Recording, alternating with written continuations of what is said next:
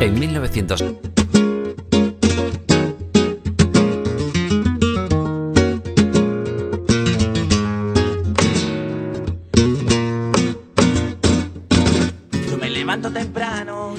Empieza Radioactiva, el programa del refugio del albergue Padre Rubinos.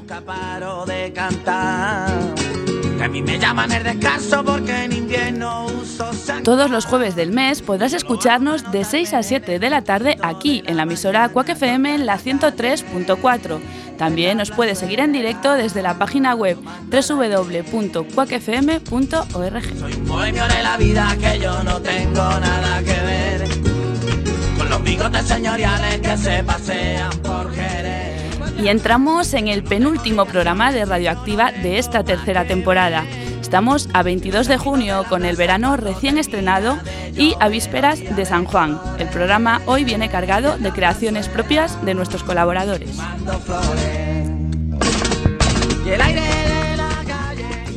Comenzaremos precisamente con una pequeña reseña de la historia de la noche de San Juan.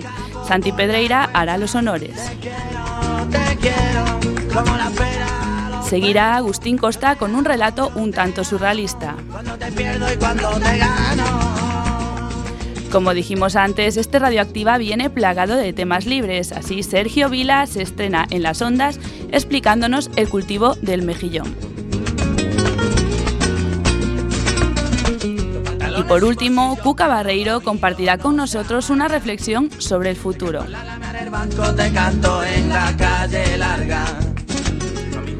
Al alargarse la sección de inicio, nos hablará en esta ocasión de deportes. Pasaremos directamente a todos por igual. Hoy nos acompaña nuestro jefe. Viene a los estudios de Radioactiva Jorge San Pedro, director del albergue. Se expondrá a las curiosas preguntas de Juan Castro.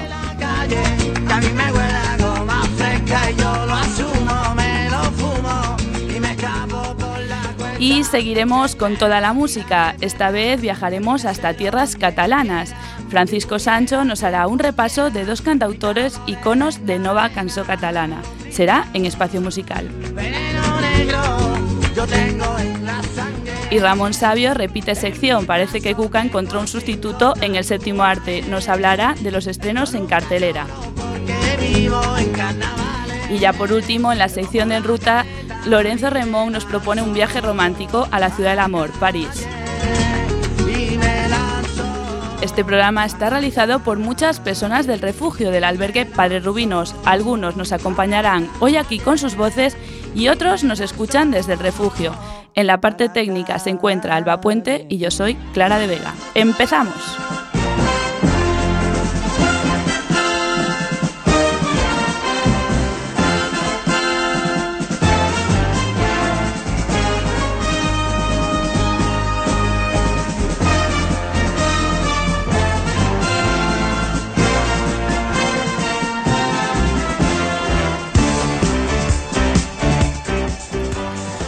Como todos los radioactivas, tenemos que presentar a las personas que nos acompañarán durante toda esta misión. Empezamos por Sergio Vila. Muy buenas tardes y bienvenido a Radioactiva. Buenas tardes, Clara.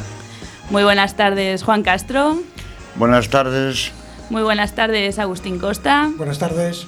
Muy buenas tardes, Cuca Barreiro. Buenas tardes a todos. Y por último, muy buenas tardes, Santiago Pedreira. Buenas tardes.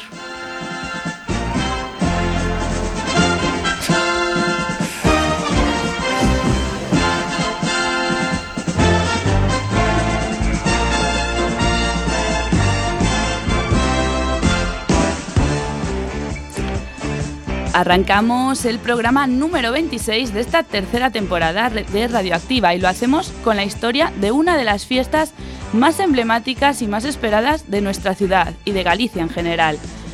Tan solo falta un día para esta gran noche. Hablamos de la noche de San Juan. Santiago Pedreira nos cuenta cómo se organiza.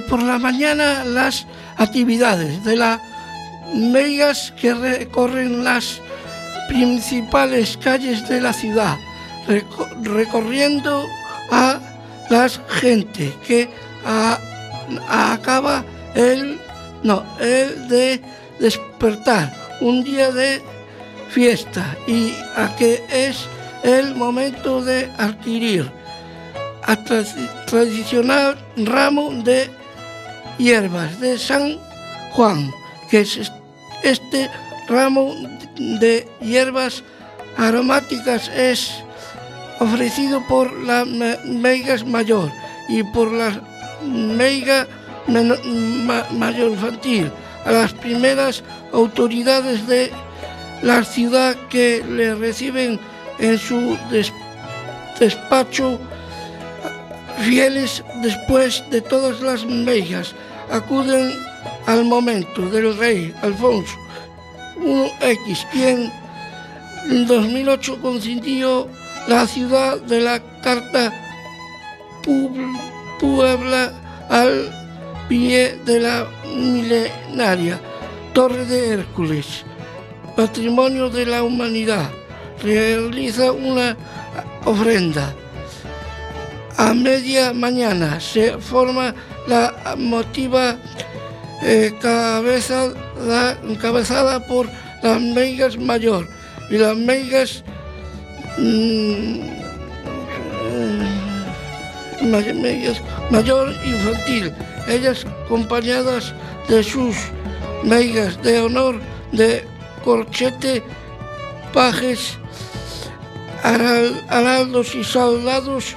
Recorren el centro de La Coruña para en una motiva color, colorista y llena de matices sonará, sonoros dirigirse a las iglesias de la orden tercera a partir de la mm,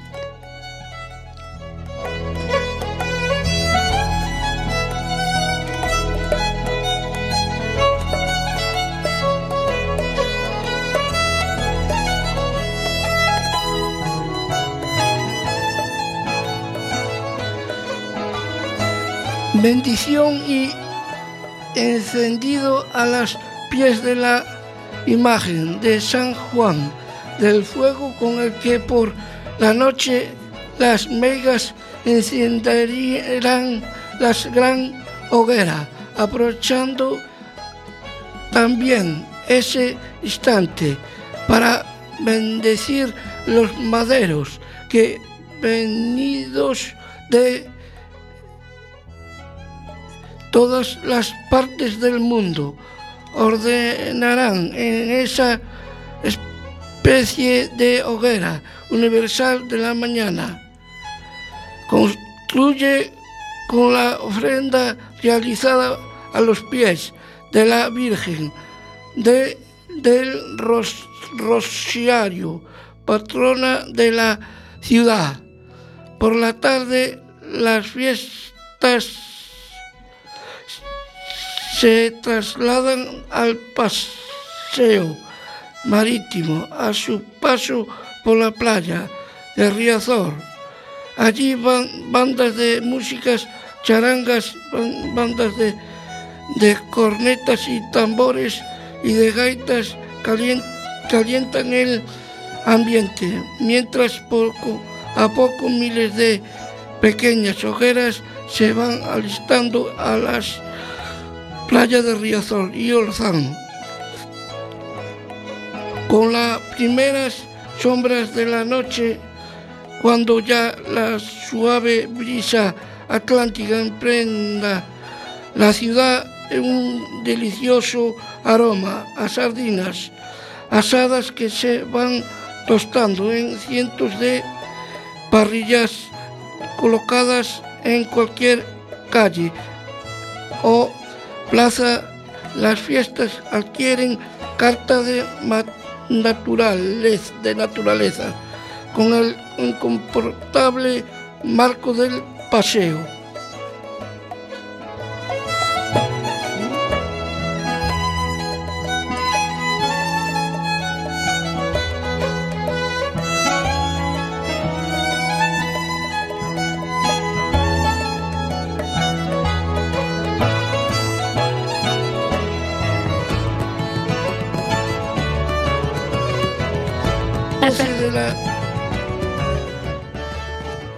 Suenan las 12 de la noche y ya es el día de San Juan, a, noche de queimada.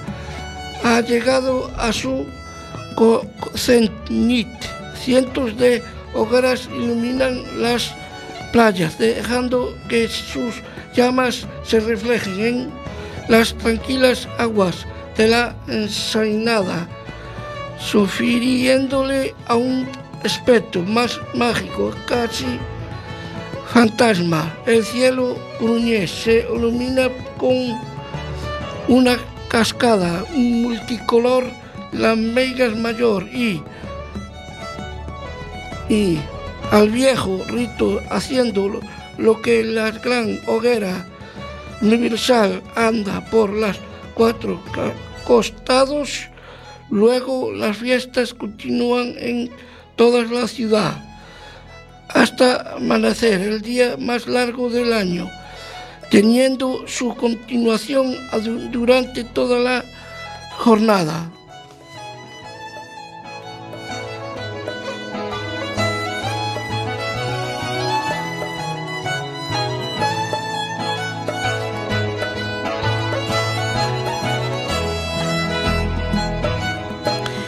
Gracias Santi por recordarnos esa noche tan mágica donde se queman los deseos en la hoguera.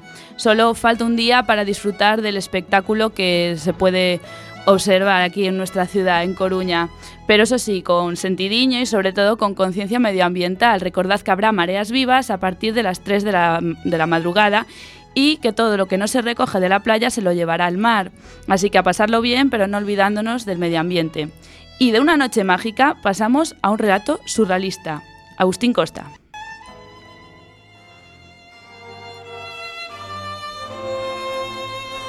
Después de mil años, los turistas vienen a visitar los restos de nuestra ciudad.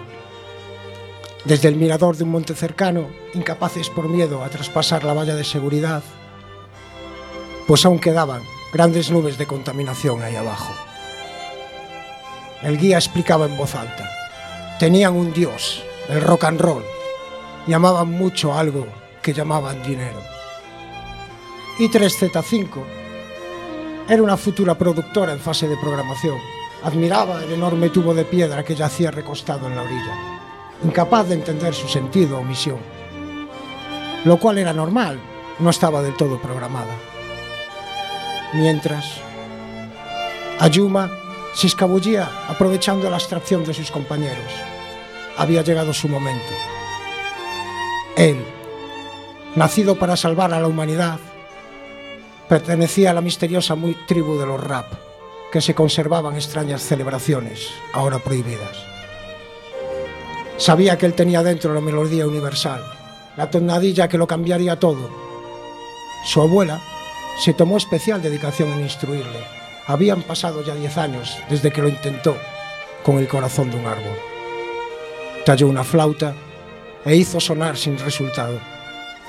Y aprendió por iluminación que debía de ser el hueso de un animal el que redimiese al mundo. Y así fue como mató a su más fiel mascota, Kobe. Pero el resultado de tan cruenta prueba de amor fue igual de frustrante. Así que comprendió que el hueso del animal que debía sonar tenía que ser su propio fémur. No le iba a salir barato ser el elegido Sacó la enorme hoja afilada y la dejó caer con decisión, de tal manera que se desmayó, y la sangre manó a borbotones, sin que nadie de la excursión echase en falta a tan extravagante compañero.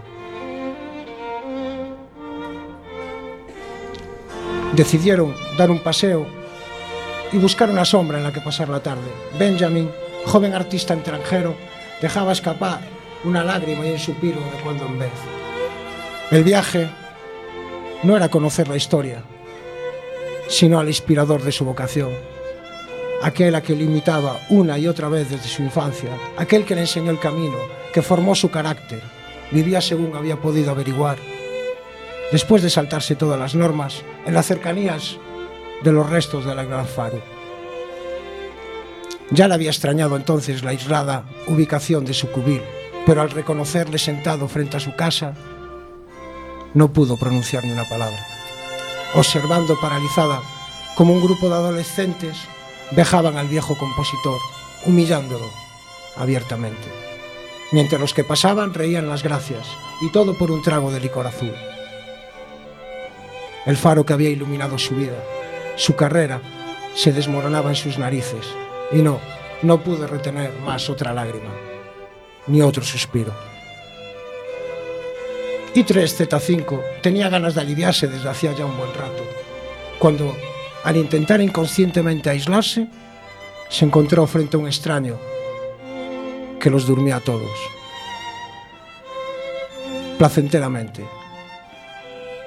Y sin darse cuenta, estaban otra vez en casa. Todos, todos menos Ayuma, el redentor de la humanidad, que se quedó eternamente a tocar su canción.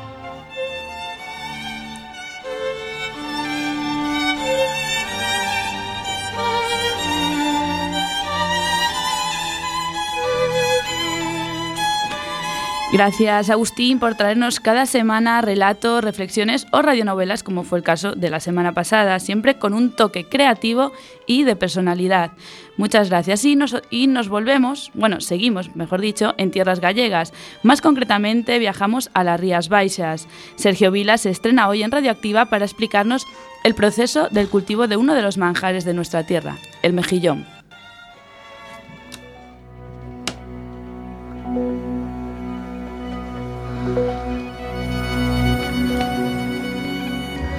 Hola, buenas tardes. Me llamo Sergio. Os voy a intentar explicar brevemente los pasos del cultivo del mejillón, desde que se recogen las piedras hasta que se vende. Cabe destacar que la veda del mejillón es de diciembre a abril. Para coger la cría del mejillón se necesita sacos, capachos o cestos y una raspa. La raspa es un palo de medio metro que al final representa una lámina de cero de unos 8 centímetros. La cría del mejillón nace en las piedras, donde rompe el mar, similar a la recogida de percebes. Después de, coger la cría, se lleva al barco y del barco a la batea. En la batea hay unas cuerdas que no pueden medir más de 13 metros y a cada medio metro, un poco menos, se le colocan unos tarugos de plástico. Y cogemos a la cría del mejillón y, la, retiramos a unos carros, los cuales tienen un rodillo delante. Cogemos los ovillos, que son similares a los rollos de papel higiénico, pero de red. Son como gazas sanitarias. Esta red pudre a los 15 días de contacto con el agua del mar. Vas poniendo la, las crías del mejillón en la cuerda y, le, y, la vas dando vueltas con el ovillo mientras la, la vas tirando al mar. La cría del mejillón mide unos 5 milímetros. Saca unos pelos de su interior que se agarran con fuerza a la cuerda. Después tiene que estar en el agua unos 3 meses, más o menos, para que le dé tiempo a alimentarse de plancton y pueda crecer satisfactoriamente. A los 3 meses de estar en el agua, el mejillón mide un centímetro, centímetro y medio y se levantan con la grúa del barco. Más tarde se retiran a una máquina que se llama la máquina de desdoblar, para, retirar, para repartirlos en dos cuerdas, ya que las cuerdas pasado un tiempo se, se agranda y no es posible que estén todos los mejillones en ella, ya que podrían soltarse posteriormente. Se vuelven a echar al mar ya que tienen que permanecer tres meses en el agua. Pasados los tres meses se volven a subir al barco y se vuelve a quitar las cuerdas para pasarlos por una parrilla de un centímetro, para que caiga el pequeño mejillón quedando el grande en la parrilla, y así puedan crecer todos en igual tamaño. El mejillón grande que queda arriba en la parrilla se echa a la máquina de desdoblar. Finalizado este proceso, se vuelven a echar al agua para que siga creciendo hasta los tres, tres meses más o menos, para que el mejillón eh, pueda llegar a la... A ver, oh, para que el mejillón pueda llegar a la venta y que está creciendo completamente. Teniendo todos el mismo tamaño, tiene que pasar un año entero repitiendo el mismo proceso dicho anteriormente, cada tres o cuatro meses, hasta que dan aviso para su venta.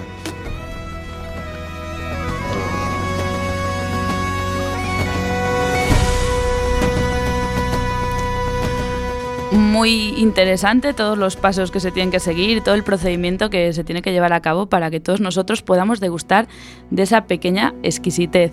Muchas gracias eh, Sergio por compartirlo con nosotros, un placer tenerte aquí y espero que vuelvas para la siguiente temporada. Y ya para cerrar este espacio de creaciones libres está con nosotros la que faltaba, Cuca Barreiro. Nos trae una reflexión acerca del futuro y los avances tecnológicos que veíamos tan lejanos pero que cada vez están más cerca. A propósito una película de los 80, Blade Runner, veremos cómo Ridley Scott no estaba tan desencaminado retratando en la película el año 2019, pero mejor que nos lo cuente ella, Cuca Barreiro.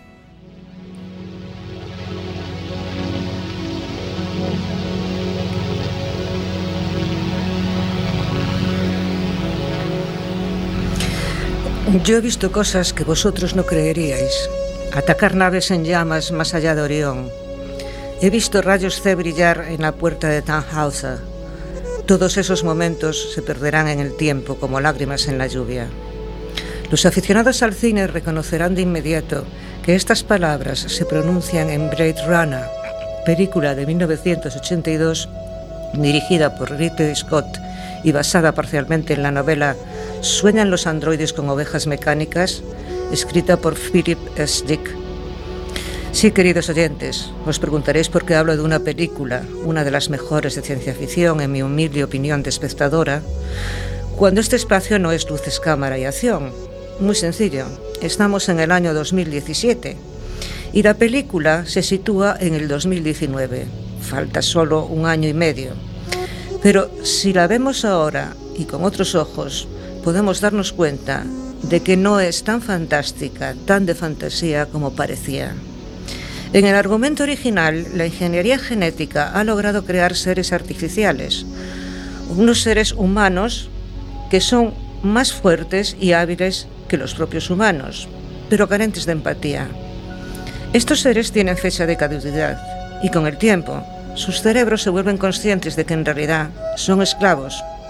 Surge la rebelión y llegan los Blade Runners, la policía destinada a reprimirlos al estar prohibida su presencia en el planeta Tierra. ¿No encontráis cierta semejanza entre este 2019 de ficción y el 2017 real que estamos viviendo? Sí, por supuesto la genética no ha logrado tantos avances, pero ¿no son los obreros infravalorados, mal pagados, los trabajadores que viven en la miseria una imagen de los replicantes? Si hasta incluso tenemos fecha de caducidad, no se te ocurra buscar trabajo si eres mayor de 50 años o incluso menos. Tu trabajo, tu capacidad, tiene su caducidad. No tenemos una policía de grandes especializadas, pero sí leyes represoras. Por supuesto no puedes estudiar una sociedad sin ley y sin orden, pero ¿cómo es posible lo que estás pasando?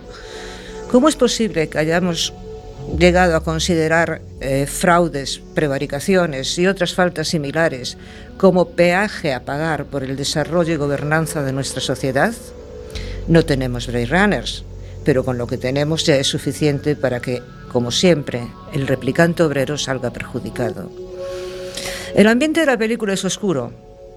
Los humanos sienten, pero simplemente pasan unos al lado de otros sin fijarse en quién necesita algo o en quién está en dificultades. ¿No suena eso a las escenas que vemos de ciudades como Nueva York y Londres en hora punta?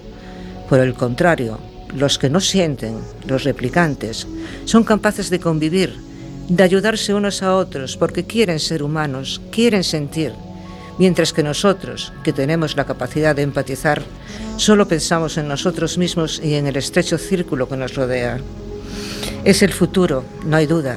Grandes corporaciones que dominan el mundo fabrican sus propios replicantes sin tener que recurrir a la ingeniería genética, porque todos nos convertimos en máquinas con tal de trepar en la escala social.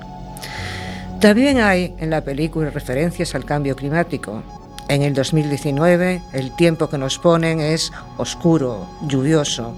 Ahora tenemos olas de calor, olas de frío, en fin, un cambio evidente. Aunque me tachen de exagerada, considero que Blade Runner es un buen espejo en el que deberíamos mirarnos. Tal vez, como termina la frase que inicia este escrito, un poco disparatado, lo admito, es tiempo de morir. Así termina el monólogo más célebre de toda la película, el que pronuncia el replicante Roy Beatty mientras su vida se acaba. Tal vez sea tiempo de morir. No en sentido literal, por supuesto. No abogo por la muerte de la naturaleza ni de la humanidad. Pero tal vez es tiempo de morir para toda esta sociedad que hemos creado, carente de valores, salvo honrosas excepciones, y para que todos los errores se pierdan en el tiempo para empezar de nuevo, para que todo se disuelva en la lluvia que nos trae frescor y pureza. Muchas gracias a todos y buenas tardes.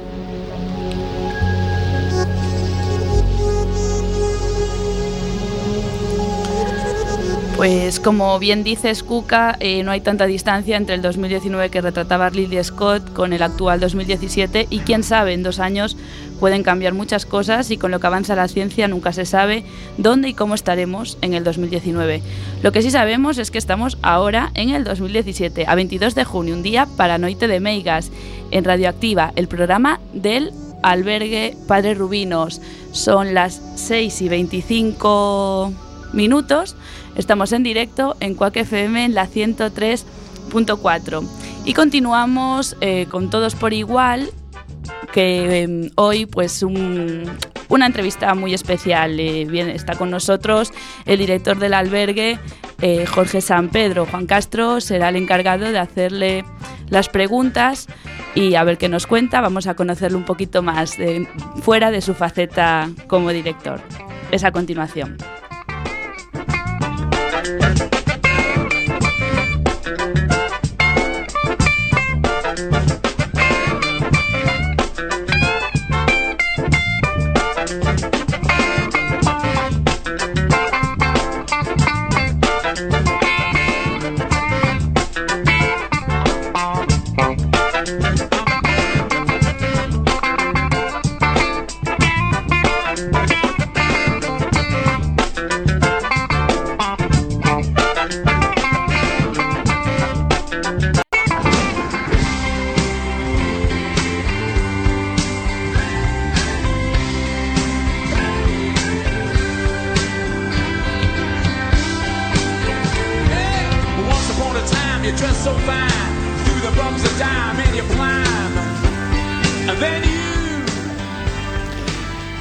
Buenas tardes.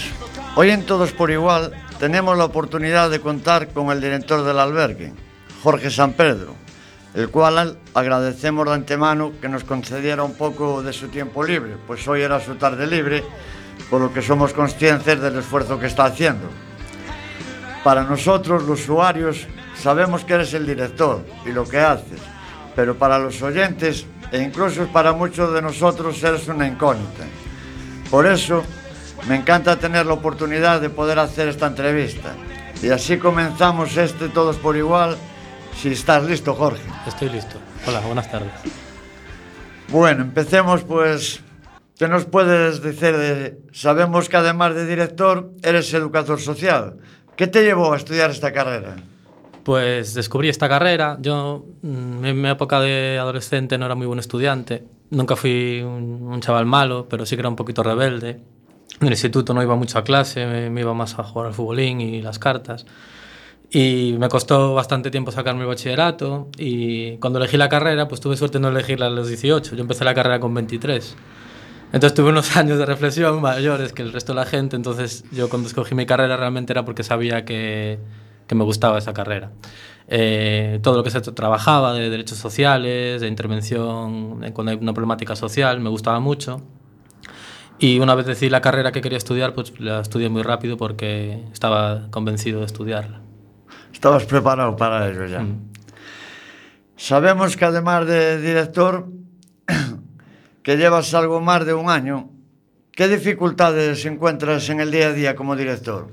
Pues a ver, eh, el centro en el que trabajo y que todos conocemos es un centro bastante grande, eh, hay muchas necesidades diferentes. Y para que todo funcione hay un montón de cosas que están detrás de bambalinas que no se saben, que tienen que, o sea, no son visibles. Y todos los días, pues eh, muchas veces tengo la sensación de no saber qué voy a hacer cuando llego a trabajar. Siempre me encuentro nuevos problemas que resolver y hay mañanas un poco más tranquilas, pero hay otras que me, me, me dedico a la mañana a resolver problemas. A veces eh, no son siempre relacionados con que haya un problema en el albergue, son situaciones administrativas, eh, gestiones que hay que realizar, eh, pues eso, requerimientos legales eh, y muchas cosas que, como bien dices, solo llevo un año en el puesto de director, es nuevo para mí. Entonces aún me cuesta bastante, me, pues eso, algunas cosas me sorprenden todavía y pues estoy aprendiendo mucho. Y como dijimos antes, aparte de director, sabemos que trabajabas como educador social en el antiguo Alberti, en el antiguo Alberti. ¿Qué diferencias nos puedes decir que te encontraste? Entre los dos albergues. A ver, el, el, el albergue antiguo eh, tenía una infraestructura totalmente diferente.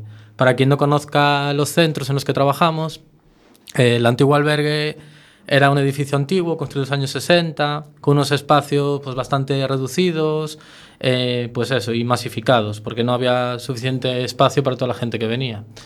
El centro nuevo pues tiene una infraestructura mucho mayor, eh, tiene unos espacios mucho más acogedores, en los que es mucho más fácil estar para, como usuario y, trabajar como, como, trabajador. Y la propia infraestructura nos ha permitido hacer un aumento de personal muy, tremendo. Eh, antes de venir a este centro era, éramos tres, tres los técnicos, una trabajadora social y dos educadores, y ahora somos 12. Se ha multiplicado por cuatro nuestra capacidad de trabajo.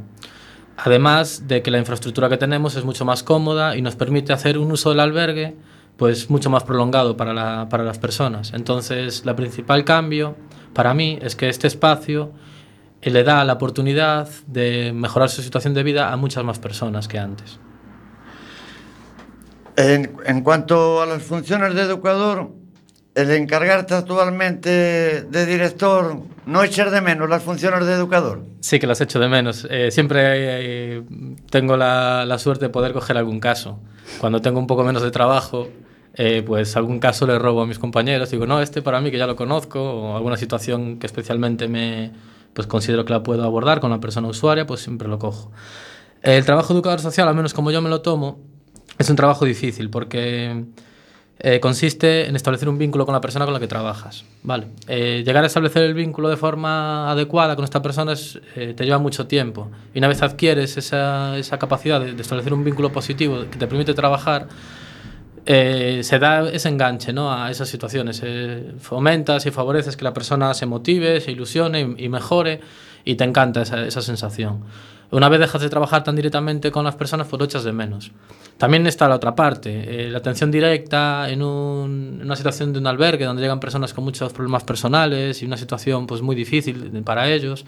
También te produce pues eh, esa sensación de pues, ¿cómo explicar? Es una situación de, de pues eso, de, de, preocupación, de, pues tú siempre te preocupas por la evolución de la persona, es difícil trabajar con, con muchas personas durante el año.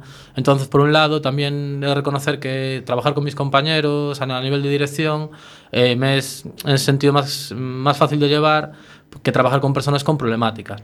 Aunque sí que es cierto que echo de menos mucha parte de, de ese trabajo. Y siendo una... Perdón. Siendo una persona joven como eres, en tu vida profesional y personal, ¿qué te aporta ser el director del albergue? A ver, respecto a lo de joven, es que soy menos joven de lo que parece. ¿Tú cuántos años me echas, Juan? 34. Vale, eh, casi tengo 34, tengo más. Pero normalmente siempre me echan menos edad de la que tengo, ¿vale? Tengo 35. Pero bueno, no me sí, equivoqué mucho. Sí que es cierto que a ver, que yo llevo eh, nueve años trabajando en el albergue y tras siete años de educador, habiendo la posibilidad de una promoción interna, yo creo que se produjo de forma natural ese tránsito hacia la dirección. Y, y bueno, sí que, sí que tengo la, la experiencia y, y el conocimiento del funcionamiento del albergue para poder desarrollar esa función. Sí que es cierto que me faltan muchos conocimientos todavía eh, y que evidentemente estoy aprendiendo cada día, pero tengo, hay una cosa básica que es que tenemos un equipo de, de trabajo en el albergue de Padre Rubinos que es excepcional. Entre, somos 26 personas, con las que más directamente trabajo son con los 12 técnicos, y creo que todos y cada uno de ellos eh, me ayudan muchísimo en mi función. Eh, todos son muy responsables, todos se ocupan de muchísimas tareas que si yo no soy capaz de hacer ellos me ayudan, me aportan muchísimo. Entonces, pues yo simplemente tengo la suerte de, orientar o dar algún, pues eso, alguna línea de actuación a este equipo de trabajo que realmente hace la mayor parte de, del trabajo. Respecto a lo que me aporta para mí, pues es una ilusión muy grande tener esa responsabilidad, la confianza que ha depositado en mí la Junta y mis compañeros, porque al fin y al cabo, si yo estoy aquí es por la confianza y el apoyo de mis compañeros, si no, eso no podría ser. Y haberme ganado la confianza y el apoyo de un equipo tan capacitado, con, con una disciplina de trabajo tan tremenda, para mí es un orgullo. Y, y, lo que me aporta pues es un aprendizaje de gestión de un centro muy grande y que, como os decía, todos los días eh, tengo algo que aprender. ¿Y esta responsabilidad personalmente te hizo crecer, Jorge?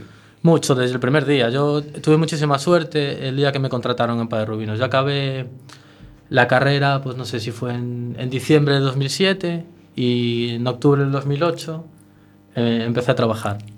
Y, ¿Y cuál es la pregunta? Personalmente, ah, si te hizo crecer. Eh, claro, me, o sea, si, pues eso, a todos los niveles, no solo el puesto de director, el, el hecho de ser educador social y, y, la oportunidad de trabajar tanto tiempo en la misma institución y tener responsabilidad, pues me ha transformado mucho. He, he sabido valorar mucho pues, mi trabajo y, y, sobre todo eso, respetar y valorar los procesos de todas las personas con las que trabajamos. Hay decisiones que son, que son complicadas, a pesar de ser consensuadas con todo el equipo, como por ejemplo puede ser la expulsión de algún usuario o de alguna usuaria. ¿Cómo gestionas ese tipo de situaciones? Eh, a mí las expulsiones no me resultan tan difícil. Me resulta mucho más difícil cuando tenemos que dar una salida a una persona del albergue que no tenemos más espacio para ella o, su proceso ha finalizado. Eh, en el albergue hay unas 100 o 150 personas durante el día que se merecen y necesitan un espacio tranquilo en el que poder estar. Se merecen estar tranquilos en un comedor, se merecen estar tranquilos en una sala de descanso, se merecen estar tranquilos en un pasillo, porque el centro debe ser un espacio de referencia y de seguridad para ellos. Todos venimos al albergue cuando estamos en una situación difícil en nuestras vidas. Eh, cuando una persona es sancionada o expulsada, está impidiendo que la gente esté tranquila y pueda tener su espacio en el albergue. Si hay un consumo de drogas o un tráfico de drogas dentro del albergue, le está quitando oportunidades de, estar abstinente a una persona que está en el albergue. Si hay una agresión, si hay una discusión, si hay un insulto, hay una amenaza, está rompiendo un clima de convivencia y de tranquilidad que se necesita. No lo necesitamos nosotros, que también como trabajadores, pero sobre todo lo necesitan las personas que están en el albergue. Eh, una persona que llega al albergue en una situación de dificultad, enchufa su móvil en un, en un enchufe y, y tiene ahí sus contactos, tiene eh, sus referencias laborales y personales y viene uno y se lo manga, eh, pues yo, yo lo primero que pienso es en la persona que ha sufrido ese robo. Si no eres capaz de convivir y si agredes, si robas, este no es tu espacio. Las expulsiones a mí no me resultan tan difíciles, que también lo son. Me resulta difícil cuando una persona no es capaz de seguir un compromiso, cuando una persona no, no puede seguir adelante con sus cosas y tenemos que darle salida del albergue. Bueno, ahora quería plantearte una situación distinta. Sí. Si intercambiamos los papeles y te pusieras en el lugar de un usuario, ¿cómo te comportarías? Eh, lo hago mucho, intentar ponerme en el lugar del usuario, no a lo mejor lo suficiente pero siempre que tomo una decisión intento ponerme en esa situación. Eh, todas las personas eh, estamos eh, en disposición de un día tener un, un mal momento, una mala situación y, y, estar en un albergue. No, es, no hay que ser nada especial para acabar en un albergue. Todas las personas tenemos nuestras circunstancias personales, nuestros problemas y a veces no somos capaces de superarlos o nos puede faltar un apoyo. Eh, no sé cómo reaccionaría. La verdad que me, me, da mucho miedo, me asusta mucho eh, eh, perder el apoyo de mis seres queridos, perder el apoyo de mi familia, no ser capaz de, sacar adelante mis problemas. Eso me asusta mucho, no sé cómo reaccionaría. Eh, pues no te lo puedo decir, Juan, no, no me lo imagino, ¿sabes? Sé que es algo que me podría pasar, igual que nos podría pasar a todos, pero me da tanto terror verme en una situación así que, que no sabría cómo reaccionar. La verdad es que supongo que me aislaría, no, no sería nada fácil trabajar conmigo si, si hubiera llegado a esa situación sería de lo, de lo, más difícil de trabajar. Bueno, ya con pena de terminar esta entrevista, porque la verdad está siendo muy interesante y estamos conociéndote un poco más, Jorge. Eh, pero el tiempo con radio pues apremia. Y nada, quería hacerte la, la, última pregunta que le hago a todas las personas que vienen del albergue, ya sean trabajadores, usuarios o, bueno, eh, todos los que tengan relación de alguna manera. Y es, ¿qué significa para ti, Padre Rubinos, y cómo lo definirías en una palabra, en una frase? Para mí es una oportunidad. Eh, Padre Rubino fue una oportunidad para hacerme mayor, eh, fue mi primer trabajo como educador, eh, se, ha, me, se, me, ha dado confianza, se me ha dado continuidad, se me ha dejado equivocarme, se me ha enseñado mucho, se me ha dado la oportunidad de equivocarme y se me ha, se me ha dicho cuando me he equivocado, he, he tenido también la capacidad de aprender y para mí Padre Rubinos es oportunidad. Para mí personalmente ha sido una oportunidad profesional y personal y es una oportunidad para todas las personas que llegan, o al menos mi trabajo, nuestro trabajo, claro, tú lo sabes bien, es ofrecer oportunidades para aquel que la necesita. Entonces, para mí, Padre Rubinos es oportunidad. Pues muchísimas gracias. Ya digo que con pena porque teníamos un montón de preguntas. Gracias, Jorge, por. Otro día, si tenéis ganas de aguantarme, encantado. Pues seguro. Muchísimas gracias, que sabemos que es tu tarde libre y gracias por venir hasta aquí.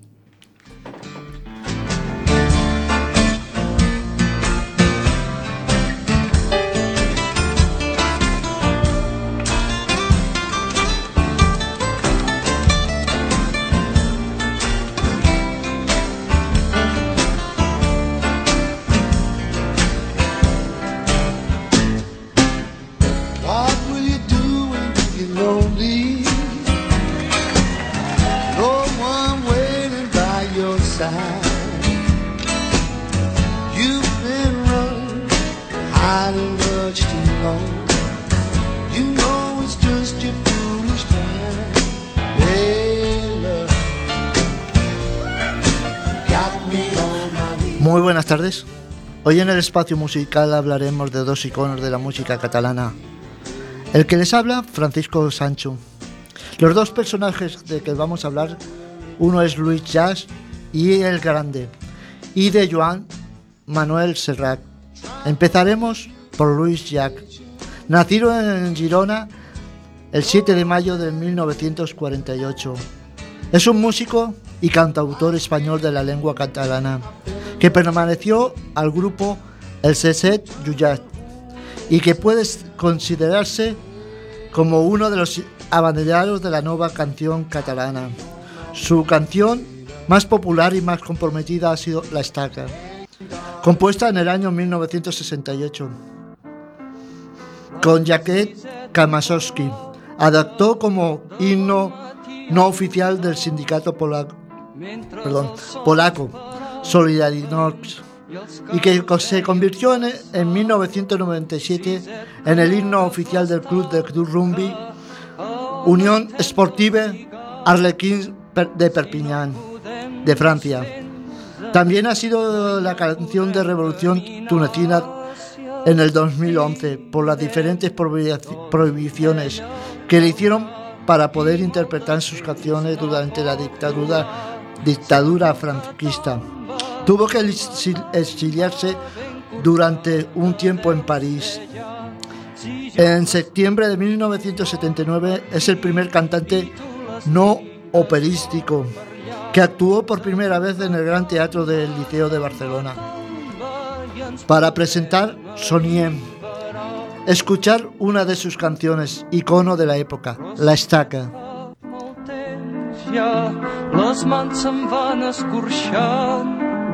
I quan la força se me'n va, ell és més ample i més gran. Ben cert sé que està podrida, però és que et pesa tant que cops la força m'oblida.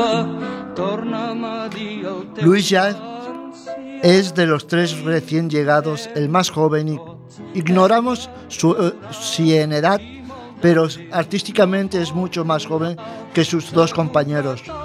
Sus dos textos y su composición musical son típico producto de la juventud. Son tiernos y limpios, pero aún inocentes y primarios. Su estilo de interpretación carece de perfil contrastado y se le nota a menudo, un acento estilístico, más del pueblo seco que del vergés y si decimos del pobre sec. No es la ligereza, sino para aludir a un miembro muy conocido de la canción popular actual.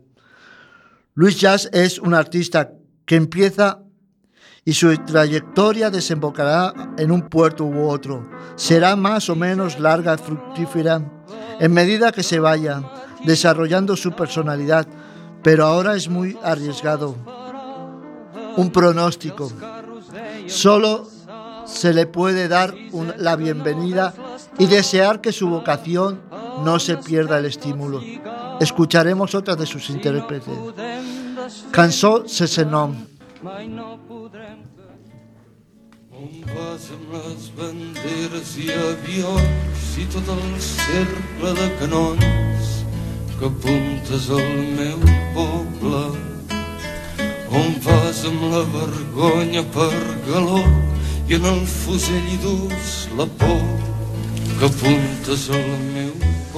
Continuamos con otro de los iconos de la música catalana que se extendió a nivel nacional.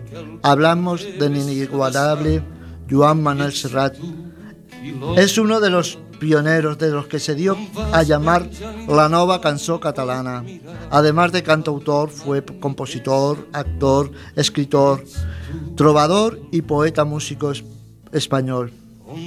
Su obra tiene influencias de otros poetas como Mario Benedetti, Antonio Machado, Miguel Ángel Hernández, Rafael Alberti, Lorca, Pablo Neruda, entre otros, así como diversos géneros que, como el folclore catalán, la copla española, el tango, el bolero y eh, los cancioneros populares Latinoamérica.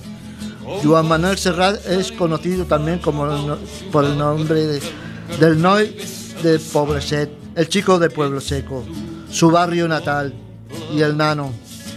Ha sido reconocida como doctorado honoris causa por su contribución a la música literaria española, además del Grammy Latino, persona del año en 1914, eh, perdón, el 2014. Entre las importantes galardones escucharemos una de sus composiciones, La Sata de Manchado. El cantar al Cristo de los gitanos, siempre con sangre en las manos, siempre por desenclavar, cantar del pueblo andaluz, que todas las primaveras anda pidiendo escaleras para subir a la cruz cantar de la tierra. Se despide de usted, Francisco Manuel, si no antes escuchando palabras de amor. Jesús de la agonía y es la fe.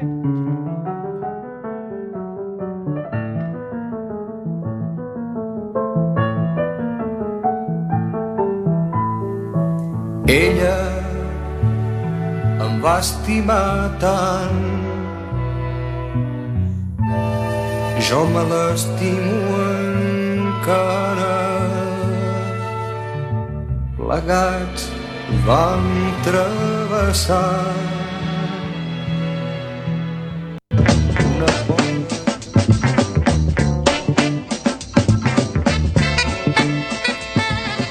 Gracias Francisco por eh, recordarnos a estos dos cantautores iconos de la nueva canción catalana. Y seguimos con Ramón Sabio que en Luces, Cámara y Acción nos va a hablar sobre un estreno eh, bueno, que se estrena mañana en nuestros cines, Wonder Woman. Eh, estamos en Radioactiva, el programa del refugio del albergue Padre Rubinos. Son las 6 y 47 minutos. Estamos en Cuac FM, la 103.4.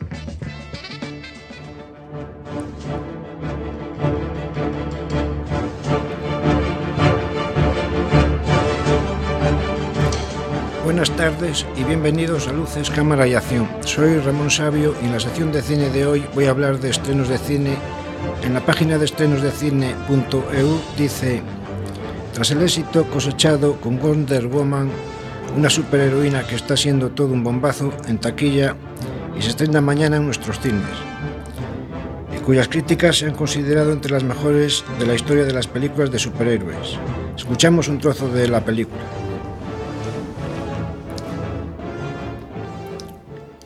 Quería salvar el mundo.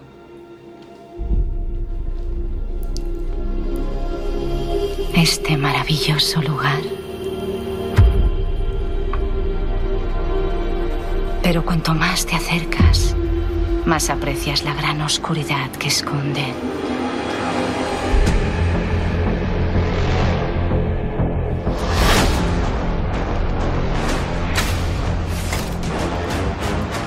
Marvel sigue en sus proyectos de este año 2017 y nos ha dejado un teaser trailer de Black Panther, que se estrenará futuramente en febrero de 2018. El tráiler ha sido todo un éxito, según Comic Book, que en las primeras 24 horas ya ha superado en visionados al teaser trailer de Star Wars. El despertar de la fuerza, convirtiéndose en el décimo tráiler más visionado en 24 horas. Black Panther tendrá que medirse como película de superhéroe negro con el que fue todo un éxito de taquilla y que le ha dejado el listón bien alto. Blade para ello tendrá un reparto que no es para menos.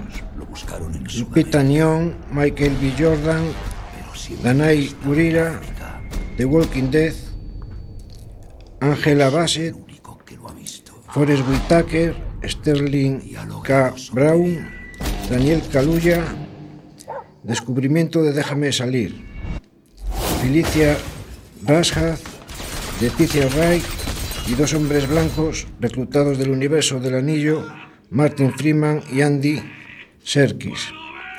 Black Panther y el destino de Wakanda, la película retoma la historia de T'Challa que tras los acontecimientos vividos en Capitán América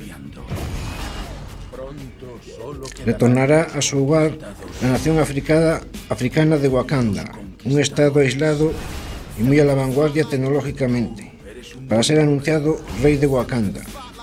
Pero la entereza de T'Challa como rey y Black Panther se verá puesta a prueba cuando reaparece un viejo enemigo que le arrastra a un conflicto que pondrá en peligro todo el destino de Wakanda y del resto del mundo. Black Panther es un superhéroe de la campaña estadounidense Marvel Comics, creado por Stan Lee y Jack Kirby, para el número 52 de The Fantastic Four. Espero que os haya gustado, un saludo y hasta la próxima. Es un país del tercer mundo con productos textiles, pastores y ropas chulas. Todo una tapadera. Los exploradores siempre lo han codiciado. Lo llaman el Dorado. Lo buscaron en Sudamérica. Pero siempre ha estado en África. Yo soy el único que lo ha visto. Y ha logrado sobrevivir.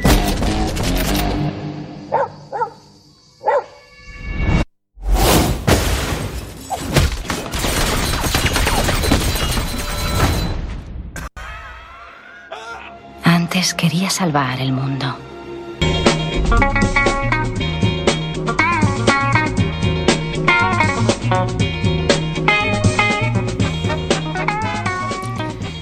Gracias, Ramón, por hablarnos de esta película, Black Panther, que tendremos que esperar para el año que viene para verla.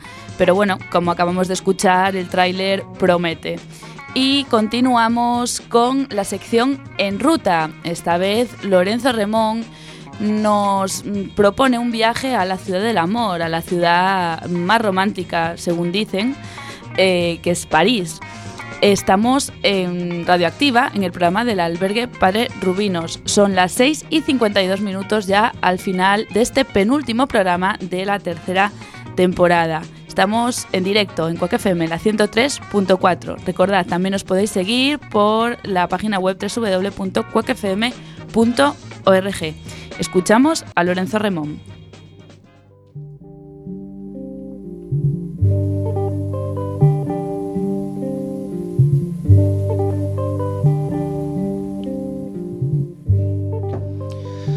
En la sección de En Ruta hablaremos de la conocida ciudad del amor y de la luz, París.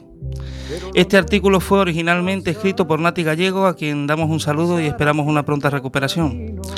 Vamos en él a explorar los monumentos más emblemáticos que podríamos conocer si viajamos por esta preciosa ciudad.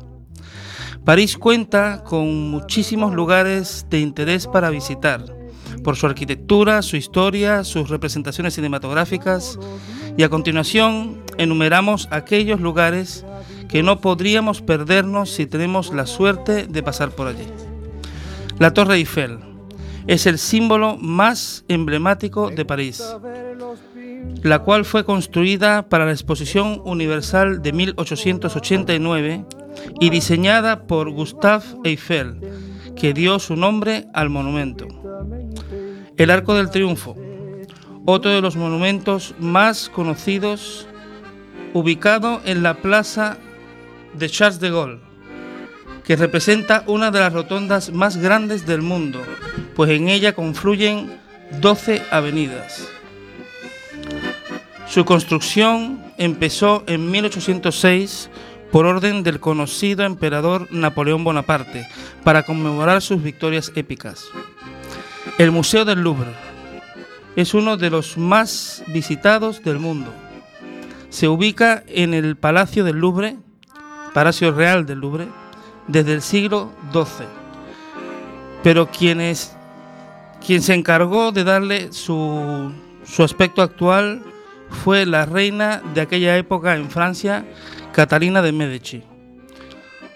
Fue residencia real hasta el siglo XVII, ya que toda la corte se trasladó al recién construido Palacio de Versalles, el cual es el más famoso de toda Francia.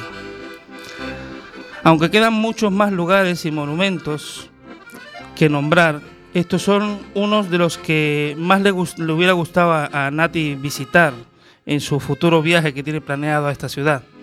Yo personalmente os invito y con ello me despido a visitarla. Yo también tuve mi experiencia y estuvimos mientras hicimos un viaje a Alemania, pasamos por la Torre Eiffel y os digo que de verdad es uno de los sitios más hermosos con unas vistas maravillosas. Así que os invito si tenéis tiempo y, sois de, del tipo romántico como somos nosotros, Nati y yo, para que la visitéis en cualquier momento. Muchas gracias por vuestra atención.